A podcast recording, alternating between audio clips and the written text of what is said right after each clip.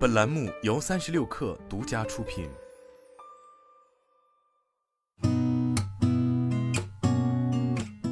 八点一刻，听互联网圈的新鲜事儿。今天是二零二二年十二月一号，星期四，早上好，我是金盛。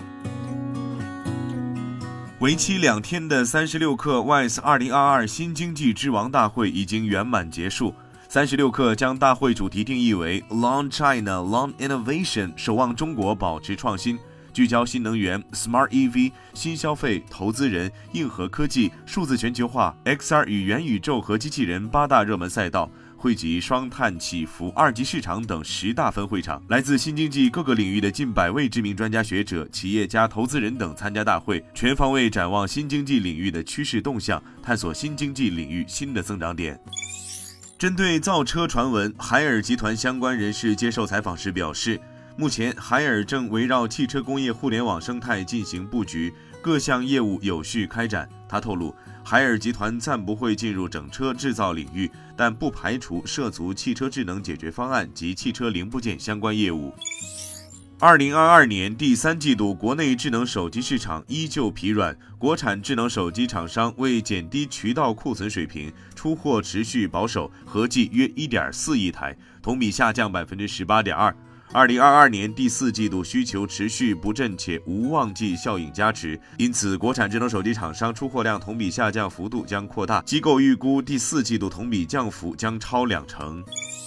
三星已发布二零二二年供应链名单，多家厂商被剔除，包括京东方、阿尔卑斯电器、日东电工、罗姆、友达、群创等。该报道还指出，中国光学大厂舜宇光学逐渐成为关键供应厂商。这透露，三星手机镜头模块采购量正在增加，预计明年 Galaxy S 二三旗舰机款镜头也将由舜宇光学提供。另外，三星正扩大华星光电、LGD 的面板采购量。印度储备银行拟于今天开始在四座城市的零售领域试行数字货币。据《印度时报》报道，印度储备银行发表声明说，零售领域数字卢比试用期第一阶段将有四家银行参与，后期将有另外四家银行参与。数字卢比的面值与现行纸钞和硬币相同。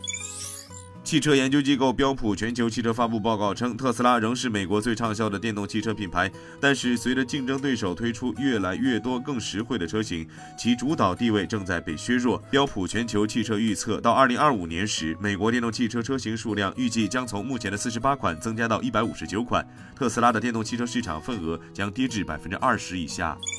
花旗一位高管表示，华尔街最近的裁员是典型的对表现不佳者的淘汰，而不是该行业正在大规模裁员的迹象。花旗集团机构客户部门主席卡尔瓦里亚称，虽然该行和一些竞争对手已经小幅裁员，但花旗集团投资银行部门的人才支出也在增加，特别是在科技和医疗保健行业集团。今天咱们就先聊到这儿，我是金盛八点一刻，咱们明天见。